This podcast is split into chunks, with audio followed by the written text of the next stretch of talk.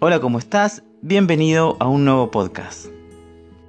¿A quién no le gusta lograr sus sueños y objetivos sin tener que esforzarse?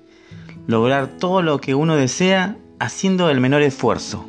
El sabio Salomón decía, los planes bien pensados y el arduo trabajo llevan a la prosperidad, pero los atajos tomados a la carrera conducen a la pobreza. Seguro vos tenés algún compañero que no estudió para el examen y buscó la manera de copiarse. Tal vez ese fuiste vos. Esos que escribían en el banco, en papelitos, hasta en su propia mano. Bueno, uno ahí sacaba todo su ingenio. Pero, ¿qué pasaba si lo descubrían? Seguramente se llevaba un gran cero. ¿Quién no le pidió a un conocido del conocido de un amigo o amiga que lo ayude a entrar a ese súper trabajo?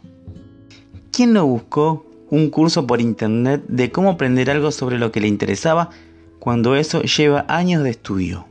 Lo fácil, lo simple, a veces nos puede costar muchos dolores de cabeza. Desearía cambiar lo que sucedió. Debería haber sido un hombre mejor. Todo lo que puedo hacer es decir lo siento y seguir adelante, confesó el ex ciclista estadounidense Lance Armstrong.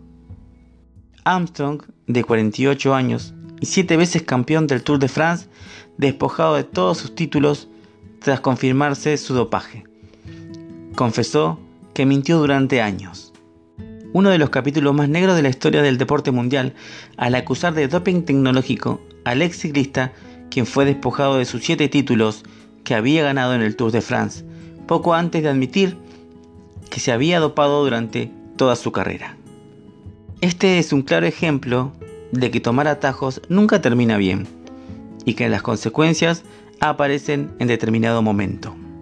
Creer que se puede llegar a la meta sin recorrer todos los obstáculos que nos pone la vida es el peor engaño que nos podemos llegar a hacer a nosotros mismos. Un amigo me dijo, todos ven mis logros, pero nadie vio todo lo que me costó llegar ahí. Todos los triunfos siempre van acompañados de un esfuerzo. Un deportista de alto rendimiento comenta su rutina del día. Me levanto a las 7 a desayunar. Luego reposo un poco antes de entrenar. Practico entre las 8 y las 9. Depende del día y de lo que toque. Después como algo y descanso hasta la hora del almuerzo, que es entre las 12 y las 13 horas. Descanso hasta las 16 horas aproximadamente. Entreno otra vez entre las 17 y las 18.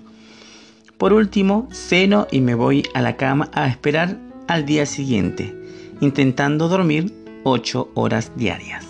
La pregunta es, ¿cuánto tiempo dedicas a esas metas que tanto deseas? La pasión por lo que deseas es el motor que alimentará tus sueños.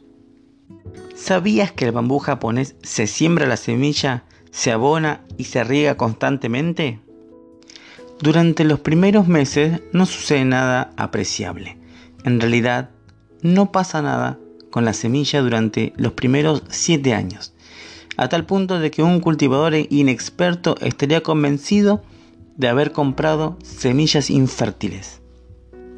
Sin embargo, durante el séptimo año, en un periodo de solo seis semanas, la planta de bambú crece más de 30 metros.